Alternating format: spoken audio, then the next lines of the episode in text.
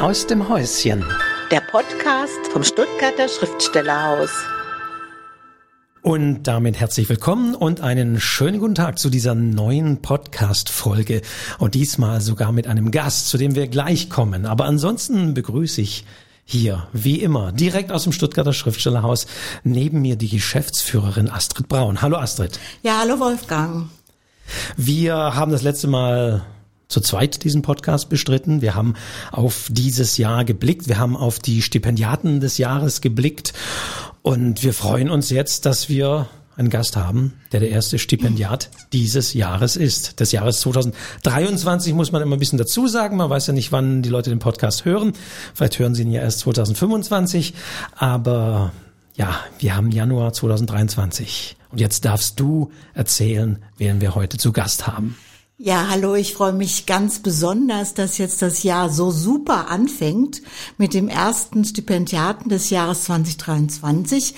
Wir begrüßen nämlich einen, wie soll ich sagen, sehr bekannten Theater- und Filmschauspieler, nämlich den Steffen Schröder aus Potsdam. Herzlich willkommen, lieber Steffen Schröder. Hallo, ich freue mich da zu sein, ja. Ja, also wir haben natürlich schon im Vorfeld auch ein bisschen miteinander gesprochen. Der Steffen Schröder ist letzten Montag angereist, ist genau eine Woche her und wird bis Ende März im Schriftstellerhaus bleiben. Und wir sind sehr gespannt, wie sich jemand aus dem fernen Potsdam in Stuttgart wohlfühlt. Aber ich weiß jetzt von dem, was ich über dich gelesen habe, dass dir Stuttgart nicht unbekannt ist und dass du auch hier schon Drehtage hattest, wenn ich richtig informiert ja, bin. Ja. Äh, ähm, ja, es ist so, im Grunde haben wir hier einen äh, Kriminalkommissar AD vor uns, nämlich mit dieser Rolle als Kowalski in der Serie Soko Leipzig ist Steffen Schröder sehr bekannt geworden, kann man schon so sagen, gell? Jetzt, jetzt hake ich erst nochmal ein, ja. bevor Steffen Schröder etwas sagt und ergänze, dass wir natürlich auch den Schriftsteller Steffen nein, nein, Schröder Nein, nein, das sollte haben, ja jetzt noch kommen. Dass diese Treppe wolltest du bauen, aber ja. dass die Leute nicht irritiert sind, sagen jetzt, was redet sie denn von einem ja, bekannten genau, Schauspieler? Aber wir sind doch hier im Schriftstellerhaus. Ja, aber das, ich meine, man kann das ja nicht ausblenden, ja, und dass man eine, eine Person hier hat, die über viele Jahre in diesem Metier gearbeitet hat. Und das Spannende an dir ist ja das, dass du eben vor ein paar Jahren angefangen hast, auch zu schreiben und dich als Autor zu bewähren, wie man sagen sollte. Und ähm, das finde ich irgendwie spannend. Und darauf kommen wir ja auch, sollen wir auch zu sprechen kommen, dass eben dieser Wechsel des Genres ja schon sehr entscheidend ist. Natürlich bist du als Schauspieler gewöhnt, mit Text umzugehen und ihn bestmöglichst in Szene zu setzen, umzusetzen. Aber jetzt bist du selber derjenige, der schreibt. Wie kam es dazu? Ähm, ja, ich habe 2017 mein erstes Buch ähm, rausgebracht, was alles in einem Menschen sein kann, Begegnung mit einem Mörder. Und das handelt von meiner Arbeit als ehrenamtlicher Vollzugshelfer, wo ich also über viele Jahre einen Mörder in der JVA Tegel begleitet habe. Und äh, damals war es so, dass ich ein zu dieser Zeit ein äh, Zwei-Personen-Stück mit dem inzwischen leider verstorbenen Michael Degen äh, gespielt habe in Berlin. Und äh, Michael Degen war ja nicht nur ein großartiger Schauspieler, sondern auch ein begnadeter Schriftsteller äh, und hat viele beeindruckende Romane geschrieben. Und ähm, als ich damals äh, im Gefängnis dieses Ehrenamt äh, äh, ausführte, hatte mich oft war ja immer sehr an diesem Thema interessiert und hat mich ganz oft gefragt, was gibt's Neues aus dem Knast? und äh, Michael sagte mir damals, da musst du unbedingt ein Buch drüber schreiben. Und ich hatte, also ich habe immer in meinem Leben sehr gerne geschrieben, allerdings vorwiegend oder oder ausschließlich für mich. Und ähm, ich hatte schon viele Aufzeichnungen über dieses, äh, diesen ganzen, dieser, diese Arbeit gemacht, so, so tagebuchartig und so weiter. Und ähm, ja, das hat dann so seinen Lauf genommen und da wurde dann wirklich auch ein Buch draus. Und im, im Nachhinein betrachtet, ich habe schon als Kind sehr gerne geschrieben und äh, habe auch so kleine Geschichten und Märchen und so geschrieben. Aber ähm, das war dann eigentlich äh, der Anfang. Ja. Ja, also man kann sozusagen feststellen, dass eine, eine große Mime und auch ein sehr guter Autor so ein bisschen als Geburtshelfer fungiert haben, indem sie dich an, dazu gebracht haben oder dir die Anregung gegeben haben, mach ein Buch daraus. Nun ist ja das, mach bitte ein Buch daraus, äh, ist ja eine Sache, aber die Umsetzung ist ja nochmal eine andere. Äh, ich habe mir inzwischen den, äh, den Text angehört, den man eben auch als Hörbuch runterladen kann. Ähm, wie bist du jetzt da so dran gegangen? Ich meine, das ist ja eine sehr persönliche Sache gewesen. Hast du dir das Einverständnis geholt von der Person? Das ist ein Micha, ein zum Leben zu, lebenslänglich, ne, ist der mhm, verurteilt mhm, gewesen. Äh, brauchtest du sein Einverständnis, um dich da dran zu setzen? Wie bist du da vorgegangen? Ähm, ja, ich sag vielleicht noch dazu, also äh, es war eben, ich glaube, für mich war sehr wichtig, äh, oder der, der, der Umstand, dass Michael Degen mir damals sagte, ähm, ja, schreib doch mal und du kannst mir dann gerne das, äh, wenn du was geschrieben hast, kannst du es mir gerne zeigen. Und ich werde dir auch verbindlich ehrlich sagen, ähm, wie ich es finde. Auch wenn ich es nicht gut finde. Ja. und ich wusste bei Michael, der ist äh, jemand, der das auch äh, macht, auch wenn es vielleicht weh tut. Und äh, aber so dieses, äh, das hat mir geholfen. Und ähm, ja, wie bin ich da rangegangen? Ähm, ich, das also ich hatte für mich, wie gesagt, schon eine ganze Menge geschrieben und natürlich ab einem gewissen Zeitpunkt, ähm, ich meine, der, der Gefangene ist anonymisiert. Das ist natürlich nicht der Klarname, aber für mich war klar, äh, dass geht für mich nicht, ohne dass der damit einverstanden ist. Ja. Ähm, weil natürlich auch im Gefängnis anonymisiert hin oder her, zumindest in seinem Mikrokosmos im Gefängnis, hat natürlich jeder gewusst, wer jetzt äh, einen Vollzugshelfer hat, der so eine Fernsehnase ist, sage ich mal. Das spricht sich natürlich schon rum. Und ähm, ich habe ihn dann irgendwie da, dann davon erzählt, äh, dass ich das gerne aufschreiben würde und äh, er war da von Anfang an sehr offen und äh, angetan von der Idee. Ich glaube, hat ihm vielleicht auch ein bisschen gebauchpinselt. Ja. Und aber vielleicht ähm, muss man auch dem äh, dem Zuhörer äh, erklären, dass du so alle drei bis vier Wochen ungefähr äh, diesen Gefangenen besucht hast in der Vollzugsanstalt Berlin-Tegel. Ja, so alle, alle 14 Tage meistens ah, so, ja, ja. Mhm.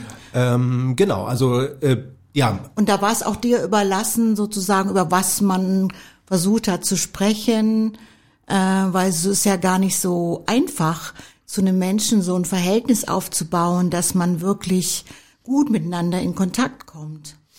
Ja, ähm, also ich sag mal kurz dazu, weil Vollzugshelfer, das ist immer etwas, ich habe die Erfahrung gemacht, dass niemand weiß, was das ist. Das ist also ein Ehrenamt, was daher rührt. Es ist so, dass die, die Menschen, die sehr lange Haftstrafen haben, äh, in der Gefangenschaft in der Regel alle Bezüge zur Außenwelt nach und nach verlieren, Freundschaften, Familie, das geht alles so mehr oder weniger in die Brüche, die werden irgendwann nicht mehr besucht. Also wenn man eine wirklich langjährige Haftstrafe hat und dementsprechend auch etwas äh, entsprechend schwer, äh, schwerwiegendes verbrochen hat. Und äh, eben Freundschaften, aber auch äh, Beziehungen, Ehen, eheähnliche Verbindungen, das geht in der Regel alles irgendwann äh, äh, zu Bruch. Und äh, der große Nachteil auch gesellschaftlich betrachtet ist, äh, dass die Menschen umso weniger Verbindungen sie zur, ich sag mal, normalen Außenwelt haben, umso höher ist die Wahrscheinlichkeit, dass sie später rückfällig werden, dass sie erneut kriminell werden, mhm. wenn sie irgendwann entlassen werden. Und um dem also entgegenzuwirken, gibt es dieses Amt des Vollzugshelfers, was darin besteht, dass ein ganz normaler Mensch wie du und ich, sage ich mal, einzige Voraussetzung ist, dass man also ein ein ähm, polizeiliches Führungszeugnis hat, wo also nicht irgendwelche Einträge drin sind, dass man also eine nicht kriminelle Vergangenheit hat, äh, äh regelmäßig also dahin geht und ein und dieselbe Person besucht und äh, dabei führt man dann Gespräche über Gott und die Welt und ist sozusagen eine ja eine Verbindung in die in die Außenwelt, in die nicht kriminelle. Und worüber man da spricht, Ja, das ist eigentlich so, dass bestimmt im Wesentlichen der, der Gefangene, denn um den geht es. Und äh, ich versuche den Leuten auch mal so ein bisschen zu erklären, die sich für so ein Ehrenamt interessieren. Es geht meistens nicht, die sagen immer, worüber soll ich denn da reden? Und ich sage dann immer, ihr, ihr müsst gar nicht reden. Es geht eigentlich ums Zuhören. Mhm. Ganz viel. Geht es vor allem ums Zuhören.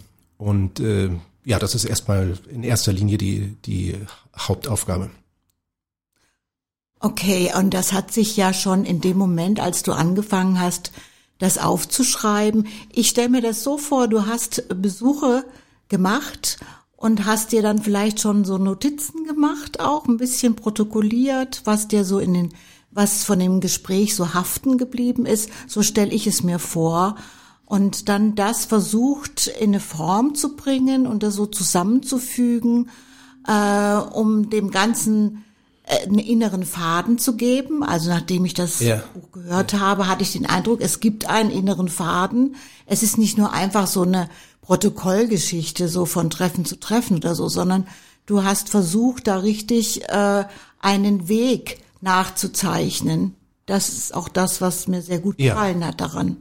Ja, ähm, es ist auch so, jetzt habe ich da jemanden ähm, ja naja, wie, also wie der zu mir kam, das muss man dann im Buch nachlesen. Aber also ich habe einen äh, Betreuer, einen Gefangenen oder habe einen Gefangenen betreut, der doch ein ziemlich, ja, man kann sagen, schweres Kaliber ist, der also einen Mord und verschiedene andere Gewalttaten begangen hat, der also sehr schlimme Taten begangen hat. Ähm, gibt natürlich zum Glück, der Großteil der Gefangenen hat ja wesentlich äh, ähm, wesentlich harmlosere Delikte begangen. Ja.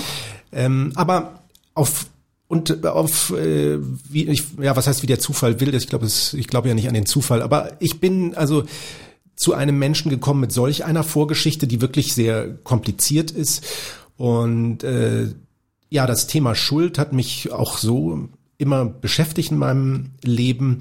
Und ähm, die ja ich glaube es gab einfach auch viele Dinge über die ich mich mit ihm in diesem ganzen Themenbereich austauschen wollte, äh, über das Zusammenspiel zwischen Täter und Opfer äh, gibt es doch gewisse Dynamiken. Und ähm, also ich sag nur, das ist immer schwierig, weil viele Leute, deswegen sage ich das vielleicht nur noch dazu, ich bin ja auch ähm, ich mache nicht nur straffälligen Hilfe, sondern bin auch im Weißen Ring der deutschen Opferhilfe aktiv und ich werde also auch bei Lesungen sehr oft gefragt, wie geht denn das? Wie, wie, wie, wie können Sie auf der einen Seite sich für Straftäter einsetzen und auf der anderen Seite für Opfer? Äh, widerspricht sich das nicht? Ist es nicht ein Gegensatz? Und ich versuche den Leuten immer zu erklären, für mich liegen diese beiden Felder sehr nah beieinander. Das ist meine Erfahrung. Ich habe inzwischen mit sehr, sehr vielen, ähm, ja, vorwiegend äh, Gewalttätern zu tun, auch über dieses Buch, äh, die mich immer wieder kontaktieren oder wo ich eben mit Leuten ins Gespräch komme, die jetzt wirklich sehr schreckliche Taten begangen haben. Und es ist doch so, dass sie alle eines gemeinsam haben. Das ist der Umstand, dass sie als Opfer ins Leben gestartet sind. Und ähm, ich meine damit nicht, äh, dann kommt immer, muss man immer ganz vorsichtig sein, weil dann manche Leute gleich denken, oh Gott, jetzt kommt so ein schrecklicher Täterversteher, der versucht, die Dinge zu relativieren. Äh, darum geht es mir nicht, aber es ist wichtig, sich diesen Zusammenhang anzusehen. Also es ist für mich in keinster Weise so, dass eine äh, schlimme äh, beziehungsweise gewaltvolle Kindheit irgendwelche späteren Taten im Leben rechtfertigen würde. Das ist überhaupt nicht der Punkt und dem ist nicht so. Aber es ist sich wichtig, es ist in meinen Augen wichtig, sich anzusehen, dass äh, Gewalt immer in Kreisläufen stattfindet.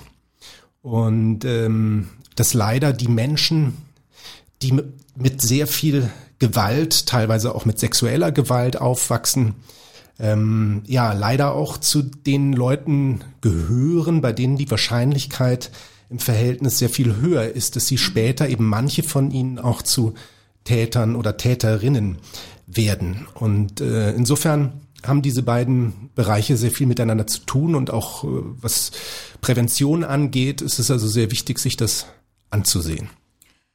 Äh, okay, das wäre jetzt ein ganz großer Komplex. Ganz kurze Frage. Dieses Buch ist ja nun 2017 erschienen. äh, auch bei Rowold Berlin. Das ist also sozusagen dein erster und inzwischen Hausverlag, kann man schon sagen. Ja. Ähm, das ist ja jetzt auch schon ein paar Jahre her. Hast du noch Kontakt zu diesem äh, Häftling? Ja. ja. Ähm, er steht jetzt kurz vor seiner Entlassung, ähm, wird im Laufe des Jahres 2023 entlassen und ähm, hat jetzt bereits Hafturlaub. Das heißt, er ist sozusagen draußen, um es jetzt mal so ganz platt ja. zu sagen. Ähm, nach, äh, ja, er ist jetzt gerade im 24. Haftjahr. Also lebenslänglich heißt ja nicht, wie die Leute landläufig immer meinen, 15 Jahre, sondern wirklich ein Leben lang, bis man tot ist, mit der einzigen Ausnahme, dass man nach 15 Jahren erstmals einen Antrag auf Begnadigung stellen kann. Aber das ist in den wenigsten Fällen der Fall. Also der Durchschnitt für eine lebenslängliche Haftstrafe liegt so bei 20 Jahren in etwa. Das ist von Bundesland zu Bundesland verschieden. Und ich kenne auch in Berlin Tegel einen Täter, der also schon seit 40 Jahren mit einem lebenslänglich inhaftiert ist. Mit einem normalen, ich sage immer in großen Gänsefüßchen ja. lebenslänglich, aber äh, also nicht besondere Schwere der Schuld oder, oder äh, Sicherheitsverwahrung. Das sind nochmal, ist nochmal was anderes. Ja, also wer sich einen Eindruck verschaffen möchte, wie komplex diese Welt ist.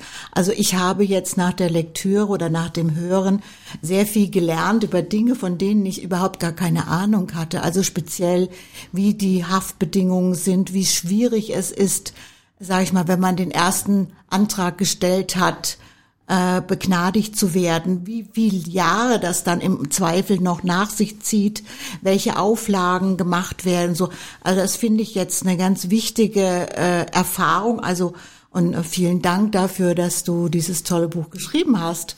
Ähm, allerdings, um jetzt mal zu den wie soll ich sagen, anderen Formen und andere Bücher zu kommen, die schon bereits von dir geschrieben wurden, weil das ist sozusagen nochmal eine ganz eigene ein, ein ganz eigenes Genre, würde ich sagen. Das ist so, geht so ein bisschen in die Sachbuchreihe äh, äh, oder Sachbuchseite, äh, wohingegen der zweite oder das zweite Buch, der Roman Mein Sommer mit Anja, das ist eine Coming-of-Age-Geschichte, die sozusagen sich im fiktiven Bereich angesiedelt ist.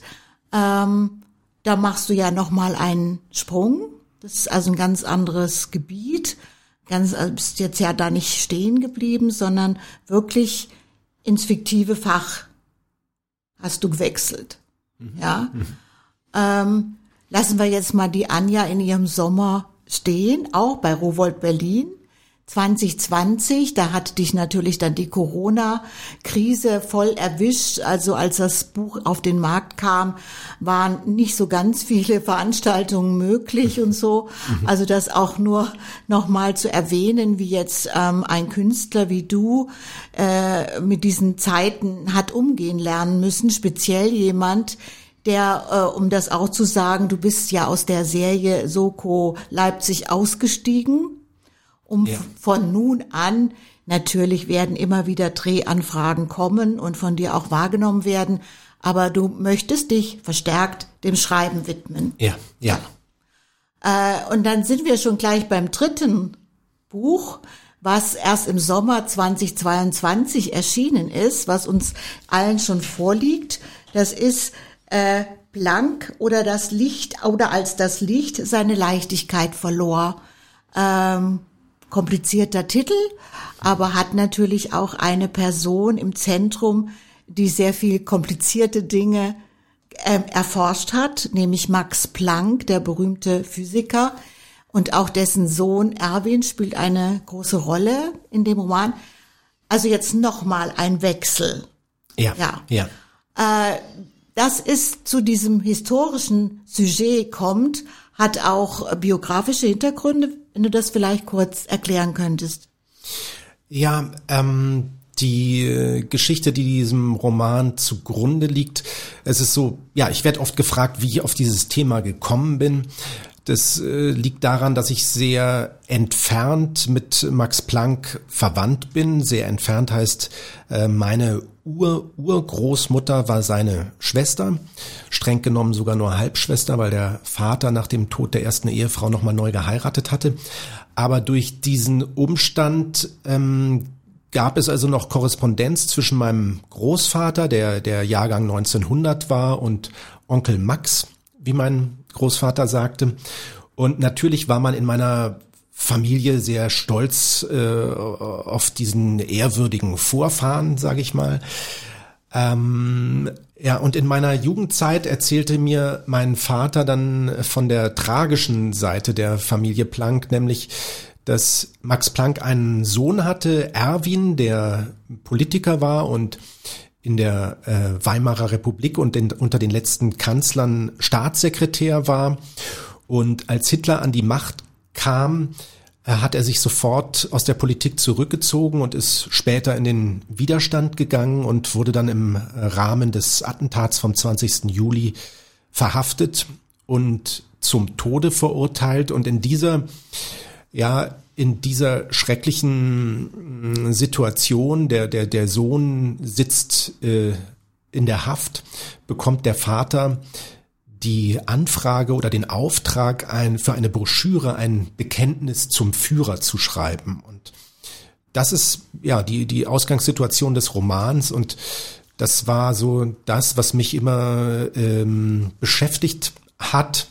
Die Geschichte, die ich er erzählen wollte, was damals genau passiert ist und ähm, ja, was wie der Vater diese diese diese schreckliche Aufgabe löst. Ja, um dann, bevor wir weiter in die äh, Geschichte oder in den Text auch einsteigen, wir möchten natürlich gerne einen kleinen Einstieg von, in, von des Romans. Du wirst den Anfang kurz einlesen für uns, die ersten zwei Seiten, denke ich, damit wir ein Gefühl dafür bekommen, für den Ton. Ja, der Roman ähm, spielt in einem relativ äh, kurzen Zeitraum vom Oktober 1944 bis Kriegsende Mai 1945 und an diesen in, äh, in, an verschiedenen Tagen sind wir an verschiedenen Orten und das erste Kapitel spielt am 6. Oktober 1944 in Rogetz und es heißt das Bekenntnis.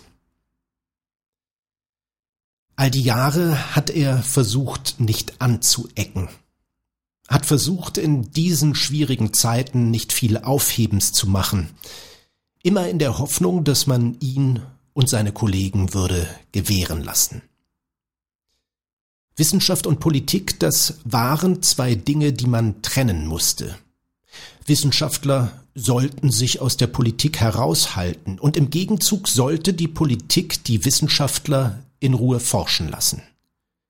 Der Meinung ist er immer gewesen. Dass mit dem Regierungswechsel ein Unglück über Deutschland hereingebrochen ist, hat er hingegen von Anfang an so empfunden. Sicher, er hat es nicht so düster kommen sehen, wie es sein Sohn von Beginn an prophezeit hat, Erwin hat es wissen müssen. Sein Blick fällt wieder auf den Brief, der vor ihm auf dem Schreibtisch liegt. Er rückt die Brille zurecht. Der Präsident der Reichskulturkammer steht als Absender groß im Briefkopf. Sehr geehrter Herr Geheimrat, mit diesem Brief erlaube ich mir, Sie an die Beantwortung meines Schreibens zu erinnern, beginnt der Text, den er schon dutzende Male gelesen hat. Für gewöhnlich benötigt er keine Erinnerung. Für gewöhnlich ist er von preußischer Pünktlichkeit und selbstverständlich beantwortet er normalerweise jeden Brief sorgsam und ohne viel Zeit verstreichen zu lassen. Aber auch dieses Erinnerungsschreiben liegt bereits seit über einer Woche hier.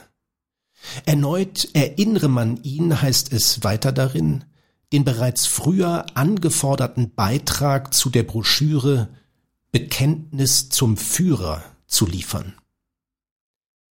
Max Planck sitzt am Schreibtisch des Gästezimmers eines Gutshauses in Rogetz. dem kleinen Dorf in der südlichen Altmark fern seiner Berliner Heimat. Und weiß nicht mehr weiter. Zum Führer bekennen soll er sich. Dabei hat er das noch nie getan. Ein Freund des Nationalsozialismus ist er von Anfang an nicht gewesen. Er sieht aus dem Fenster. Vor ihm erstreckt sich der weitläufige Park, der das Gutshaus umgibt. Mächtige Linden und Ahornbäume, rechter Hand die Gutskirche mit ihrem aus Feld- und Granitsteinen erbauten, massigen Turm. Auf der Straße vor dem Torhaus spielen ein paar Kinder. Es ist später Nachmittag, die Sonne steht bereits sehr tief, auch wenn es heute recht warm ist, macht sich der Herbst allmählich bemerkbar. Ja, soweit erstmal. Ja, soweit äh, vielen Dank für das äh, die ersten zwei Seiten. Äh, nun machst du ja in diesem Roman also sehr viele verschiedene Ebenen auf. Also wenn für den in dem Roman gibt es drei verschiedene Ebenen. Also es gibt die Ebene über Max Planck und sein Ringen um diese Formulierung für den für das Antwortschreiben. Und es gibt die Ebene, die seinem Sohn gewidmet ist, der inhaftiert wird und in Berlin-Tegel einsitzen muss. Und es gibt noch eine Ebene, die sich beschäftigt mit der Freundschaft im weitesten Sinne von Max Planck und Albert Einstein, wobei Albert Einstein in Princeton an der Universität an der Ostküste lehrt äh, und schon seit längerem Deutschland ja verlassen hat. Ja. Und dann gibt es sogar noch eine vierte Ebene, nämlich es gibt die Ebene des Sohnes von Albert Einstein, der im Burghölzli, das ist die Psychiatrie in Zürich, äh, ja, wie soll ich sagen, leben muss. Der ist da, äh, wird da, ist da eingeliefert worden, weil er vermutlich unter Schizophrenie gelitten ja. hat. Ja, das sind ja nun, wie soll ich sagen, das sind sozusagen ganz große Teile, die du da äh, dir vorgenommen hattest. Um die, die muss man ja alle im Einzelnen ausleuchten. Ich vermute mal, das war in erster Linie mal extrem viel Recherchearbeit. Das war in der Tat äh, sehr viel Recherchearbeit, ja, ja. Es gibt ja dann auch noch die Frauen, also Erwins Frau, die die in der Charité arbeitet, was auch nochmal ein, ein, eine eigene ja, Welt ist, so, wo ich auch nochmal sehr viel äh, recherchiert habe und äh, dann noch die Geliebte von Albert Einstein, die eine russische Spionin war, was Albert Einstein wiederum nicht wusste.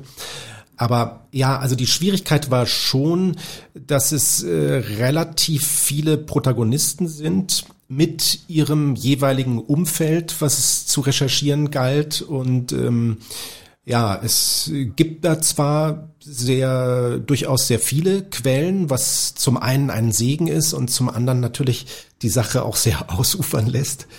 Und ähm, ja, aber ich habe daran eben schon lange vor meinem, weil ich werde oft gefragt, wie lange ich daran gearbeitet habe oder so. Also ich habe damit schon lange vor meinem letzten Buch begonnen und es war auch etwas, was ich, was mich eigentlich so seit meiner ähm, Jugend umgetrieben hat und äh, ja, die, die Idee da irgendwann mal drüber zu schreiben, die hatte ich schon sehr lange.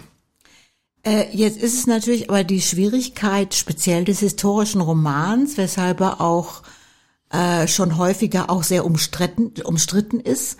Äh, die Fakten sozusagen sind ja vorgegeben, die sind bekannt. Äh, was so der ganz sprungende Punkt ist, wie erfüllt man die Personen mit Leben? Also man muss sie ja in die, die müssen ja richtig lebendig werden. Also äh, gut, ich sehe jetzt zum Beispiel da die so Bezüge, die konnte ich, als ich das Buch gelesen habe, noch gar nicht so wissen. Also dass diese Inhaftierung jetzt von äh, von dem Sohn von Max Planck, ähm, da ist bestimmt deine Arbeit jetzt auch mit dem Häftling etwas hineingeflossen, obwohl es natürlich ganz andere Zeitumstände gewesen sind, ja. Äh, aber dieses mit Leben erfüllen der Figuren das ist natürlich ein Prozess, den man schlecht beschreiben kann, weil er ein sehr innerer Prozess ist und so. Aber äh, braucht es da nicht eine gehörige Portion Mut, Zu sagen, ich gehe in, ich gehe in das Leben, in die Person Max Planck rein. Ja, de definitiv. Also, ähm, also sagen wir mal so, ich bin da sehr ähm, demütig und hatte da eine sehr, sehr große Achtung und Respekt vor und auch eine große Angst.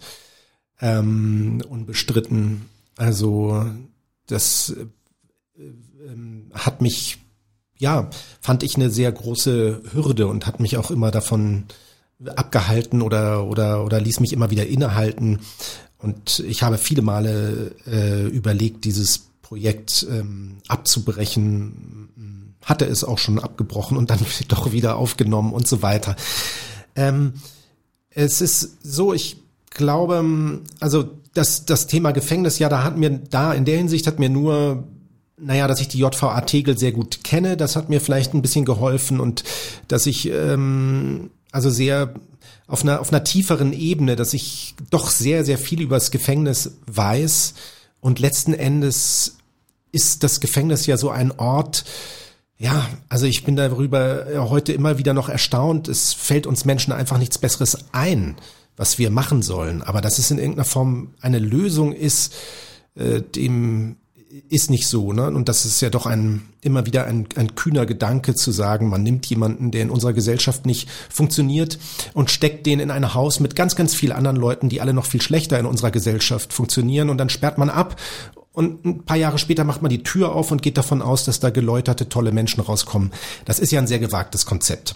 Und da hat es unten auch ein fragwürdiges und da hat sich nicht viel geändert. Und in der Hinsicht für dieses Gefängnis damals waren natürlich viele, viele Dinge noch viel, viel schlimmer in der, in der Haft, die Haftbedingungen.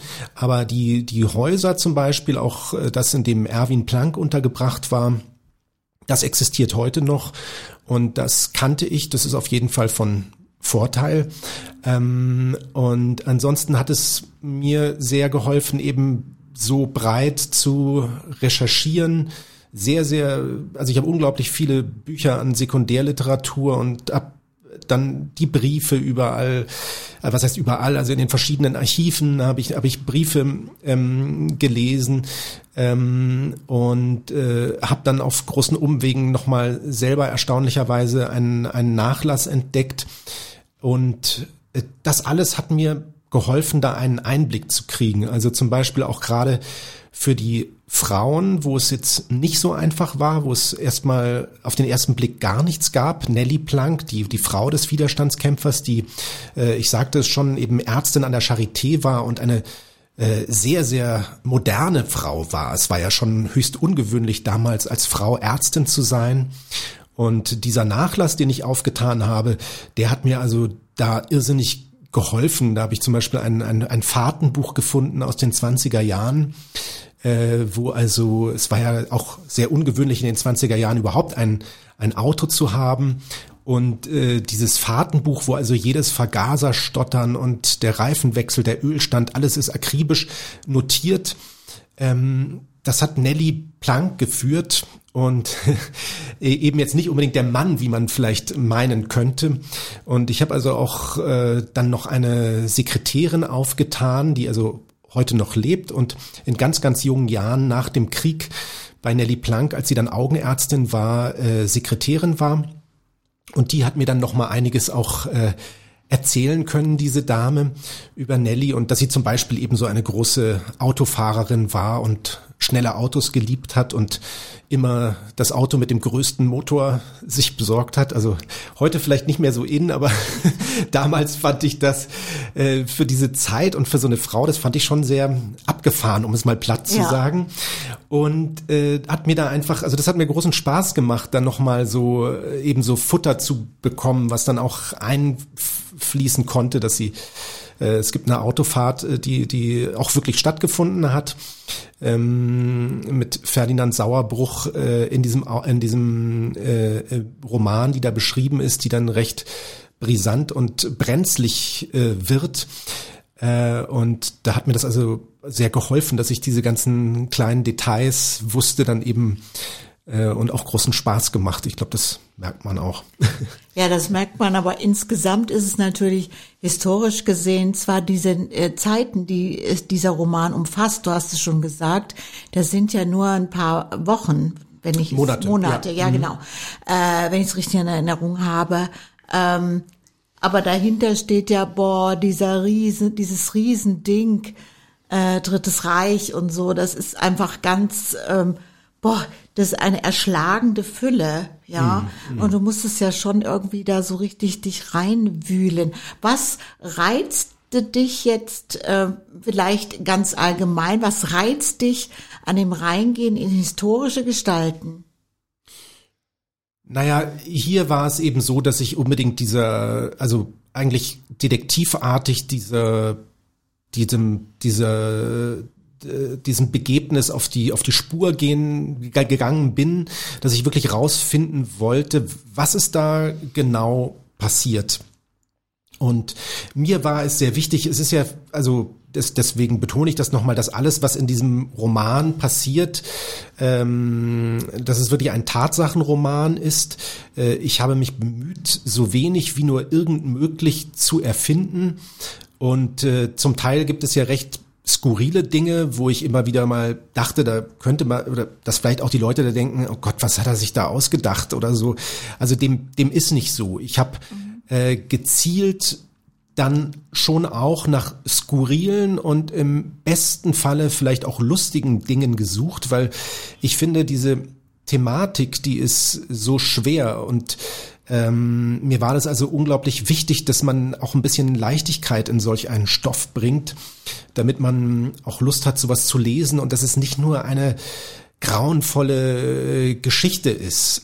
Ähm, und deswegen habe ich auch immer wieder nach Momenten gesucht, die vielleicht ein bisschen, ja, äh, leichter oder im besten Sinne auch mal lustig sind. Und es waren dann eben äh, solche Sachen wie auch zum Beispiel diese, diese Sekretärin, die ich schon kurz erwähnte, sagte mir eben auch, also als Beispiel, dass Nelly Planck immer gesagt hätte, äh, ihr Chef Ferdinand Sauerbruch, der ja vielen ein Begriff ist, Ja. letzten Endes vielleicht auch nochmal durch die Serie, Serie. Charité, ähm, dass Ferdinand Sauerbruch heute ja auch eine sehr umstrittene Gestalt, aber dass Ferdinand, dass Nelly immer erzählt hätte, der Sauerbruch hätte damals einen Kater in der Charité gehabt, der sehr gerne Bier trank.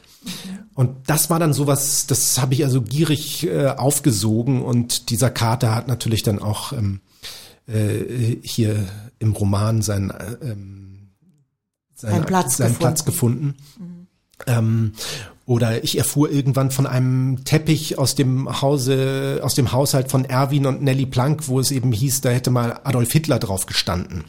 Und keiner konnte mir aber sagen, warum und wieso. Und da- das, das war dann sowas, was ich lange, lange habe ich daran recherchiert, das äh, äh, rauszufinden. Aber ja, ich habe es irgendwann rausgefunden, aber das wird jetzt hier nicht verraten. Kann man nachlesen. Äh, wa- was mich auch ganz kurz interessiert, weil äh, es sind diese, ist diese Geschichte von Einstein und seiner Liebesbeziehung, die Hm. er hatte. Äh, stimmt, ist das mit dieser Geheimagentin? Ja, ja, das es ist- ist, es ja. ist verbrieft. Also das sind jetzt Dinge, die ich gar überhaupt nicht wusste. Ja, ja, Ja. also auch bis hin zu den Ratten, die sie auf den Schultern trägt, was ich ja immer so ein bisschen, ich finde, die hat's ja äh, sehr viel mehr drauf, finde ich jetzt, als ein James Bond, weil ich finde sie so wahnsinnig, äh, die hatte es einfach faustdick hinter den Ohren und dann hat sie eben noch so zwei zahme Ratten auf den Schultern sitzen, wo man so denkt, das wäre so, ein, so eine Drehbuchidee. Äh, ist aber wirklich so gewesen. Ich habe also irgendwann tief im äh, russischen Internet sogar ein Foto gefunden. Also selbst die Namen der Ratten habe ich mir nicht ausgedacht. Also mich, mich, mich freut das äh, in dem Sinne zu hören, weil mir ging es tatsächlich beim Lesen dieser Passagen so, spielt ja New York und da treffen sich sozusagen die Spione und es klingt tatsächlich wie so so Ja. eine so eine ja so eine Ja. böse, vielleicht auch aus, aus so einem Disney-Film, so zwei Ratten rechts und links, die sich womöglich noch unterhalten und so. Ja. Wenn man das liest, denkt man sich, äh, ja, da, Ja, das so klingt so bisschen skurril. Wie, ja. es, es klingt so ein bisschen wie Cruella, finde ich. Auch ein ja. bisschen, ja, ja, ja, ja. Aber das ist dann interessant zu hören, dass es das äh, wirklich gab, dass sie dann diese Ratten auf den Schultern hatte, die sie dann auch gefüttert hat mit Erdnüssen und so Ja. weiter. Also Ja.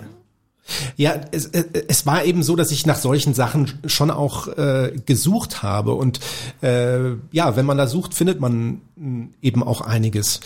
Äh, genauso wie bei den Naturwissenschaftlern, die ja doch auch alle ein bisschen auch verrückt sind. Äh, bei Kurt Gödel merkt man das ja auch oder so. Da sind ja auch verschiedene Details, die alle äh, nicht erfunden ja, sind. nicht umsonst sagt man, dass Naturwissenschaftler nerdig sind, ja. Den, den Begriff gab es noch nicht, aber vermutlich trifft es das, ja. Also zu viel wollen wir aber gar nicht verrät, äh, verraten von dem Buch, weil also jeder möge das bitte sich besorgen, nachlesen. Sehr interessant. Ich habe da viel mitgenommen aus dem Buch. Finde es auch von der Konstruktion her ziemlich anspruchsvoll, also diese verschiedenen Sachen so miteinander zu verlinken, dass die Übergänge nicht so knirschen und immer so den richtigen Absprung zu finden. Äh, wir müssen aber natürlich noch ganz dringend darauf zu sprechen kommen, welches neue Projekt du speziell auch hier im Schriftstellerhaus angehen willst. Und auch da, äh, da bin ich schon wirklich gespannt, auch besonders auf die komischen Momente, die du da einbauen kannst. Es handelt sich nämlich wieder um eine historische Figur oder zwei historische Figuren. Ja. Und es geht dieses Mal um Schmetterlinge. Erzähl bitte. Ja, also ähm, diese Geschichte spielt so äh, ja äh, um 1800 rum und es geht um einen Schauspieler, der damals sehr sehr berühmt war und einen Regisseur und Theaterdichter, der auch sehr berühmt war. Die hat es beide auch wirklich gegeben. Heute sind sie äh, im Grunde unbekannt und vergessen, kann man doch sagen, beziehungsweise fast vergessen. Der, der Theaterdichter hat auch ähm, ja viele hat Gedichte geschrieben, hat Stücke geschrieben und äh, Beethoven hat mal über ihn gesagt, er wäre der größte Dichter von hier bis zum Amazonas. Donnerwetter. er hat das Libretto zu Fidelio geschrieben und ähm, sie hatten eine gemeinsame Leidenschaft und das war Schmetterlinge fangen und zu sammeln und zu bestimmen und ähm, darüber haben sie auch ein Buch geschrieben, beziehungsweise der Schauspieler hat also die erste große ähm, Abhandlung über die Schmetterlinge Europas, ein, ein mehrbändiges äh, Werk geschrieben. Und dann ist er irgendwann auf der Bühne zusammengebrochen und war tot mit, ich, ja, ich glaube so mein Alter. Und dann hat der äh, Theaterdichter dieses Werk fortgesetzt und ähm, hat dann äh, die folgenden 20 Jahre sämtliche Nachtfalter beschrieben. Und ja, darum, darum geht es.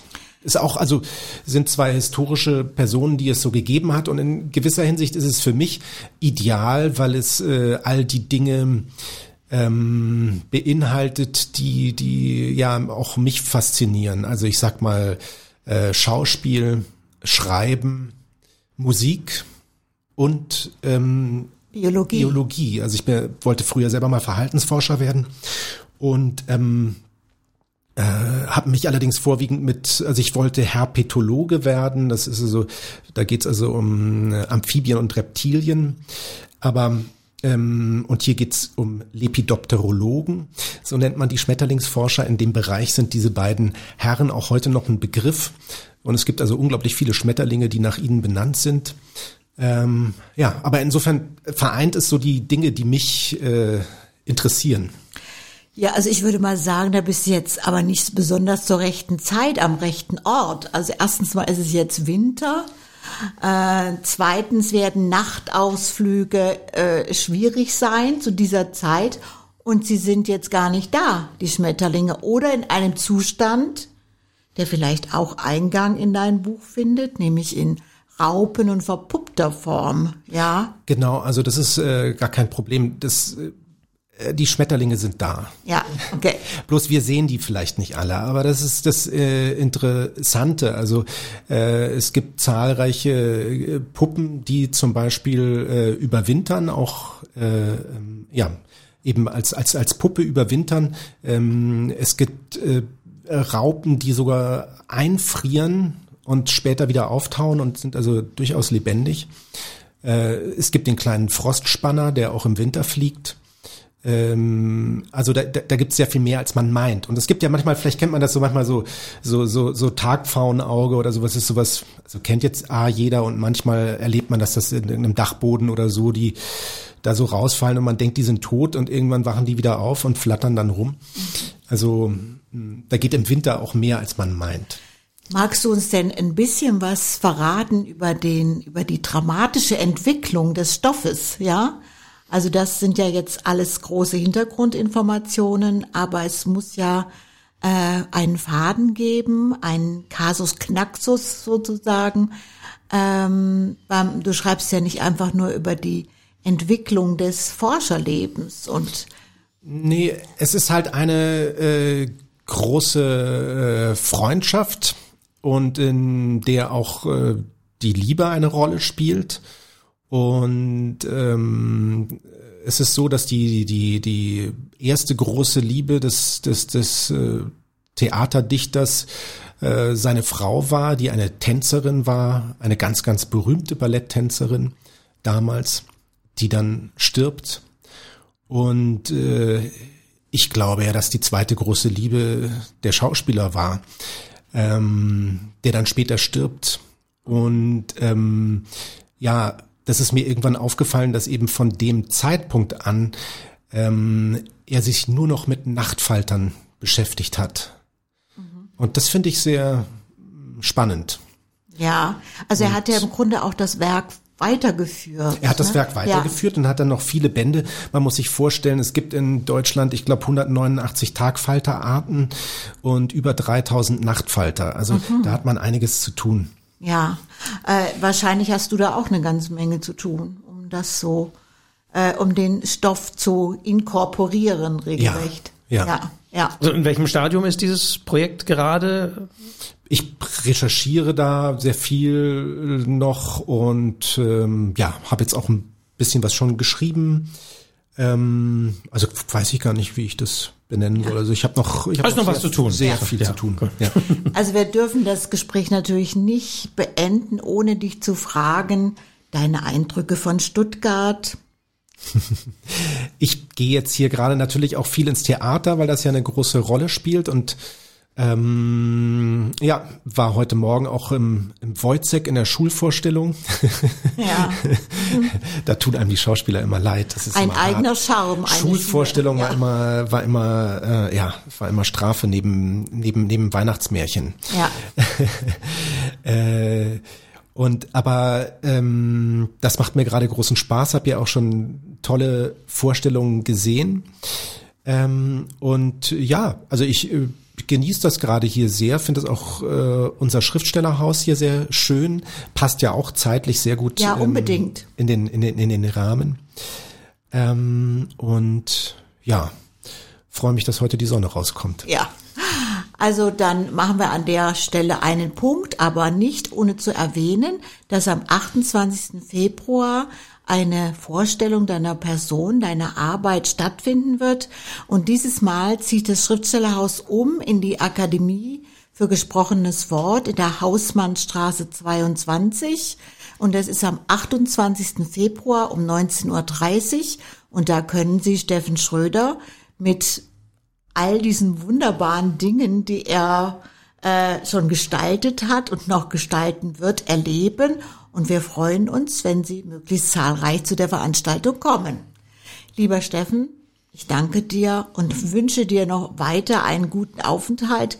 Mögest du, wenn keine Nachtfalter, so doch andere Nachtgestalten vielleicht finden und ihnen begegnen. Ja. Dankeschön. Ja, ich danke für das Gespräch. Und natürlich darf dieser Podcast nicht enden ohne eine Frage, die ich wiederum an Astrid Braun in jeder Folge stelle und mit der jede Folge auch endet. Nämlich die Frage, die da lautet, Astrid, was liest du gerade?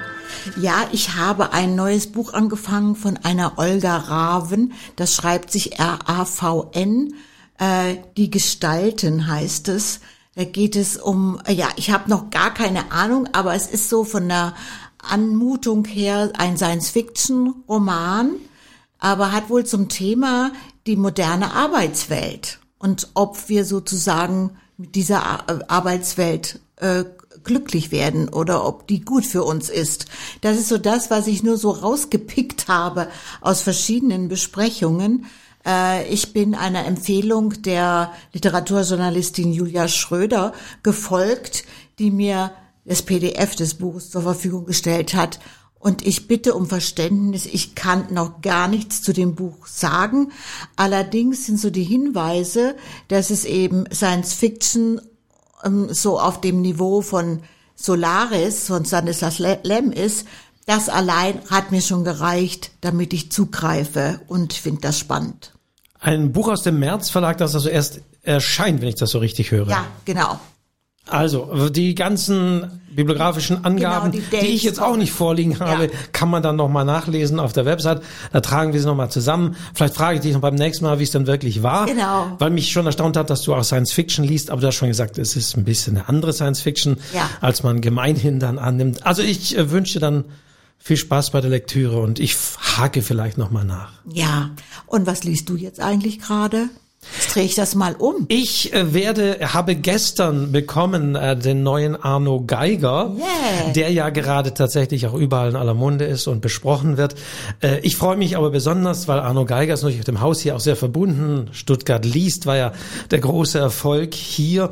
Unser neues Buch beschäftigt sich natürlich verstärkt mit dem Schreiben und er glaubt, das, das heißt ja sein glückliches Geheimnis, wie er es nennt, dass er in Papiercontainern gewühlt hat, um da das Material zu finden was mich wiederum fragt, ob er bei seinem Roman äh, Unter der Drachenwand der hier Ja, aber das wissen wir ja. Ob es vielleicht da auch äh, aus so einem Papiercontainer war. Wer weiß. Ja, es war kein Papiercontainer. Er hat es damals auch erzählt. Ja. Es war auf dem Flohmarkt. Genau. Also auf jeden Fall ist er einer, der sich, der sich offensichtlich, und ich habe es noch nicht gelesen, also bin so gerade dabei, dass sich offensichtlich sein Material für seine Texte aus den wirklichen Leben des Papiercontainers naja, holt. Das, unter anderem. Das, das gibt ja dem Begriff des Containern nochmal eine ganz andere Dimension. Also von daher nur zu. Und wenn du ihn siehst in Leipzig, ganz liebe Grüße. Ja, also ich werde das Vergnügen haben, in Leipzig mit, mit ihm zu unterhalten. Hört man im Podcast des Literaturcafé.de. Da mache ich jetzt mal so ganz unbescheiden Werbung. Äh, ansonsten ja, das ist das, äh, was ich gerade so auf dem Schreibtisch habe. Und auch noch Moritz Basler tatsächlich, populärer Realismus, wo der Literaturwissenschaftler Moritz Basler gerade so die Romane auseinander nimmt. Sollte man aber nicht zu viel lesen, weil danach schaut man jeden aktuellen Roman sehr, sehr skeptisch an. Okay, dann verabschieden wir uns nicht ohne den Hinweis, diesen Podcast gibt es überall, wo es Podcast gibt. Abonnieren Sie ihn, geben Sie ein Sternchen, geben Sie ein Like, folgen Sie diesem Podcast und wir hören uns demnächst wieder. Und es verabschieden sich Wolfgang Tischer und Astrid Braun. Bis dann. Tschüss. Tschüss.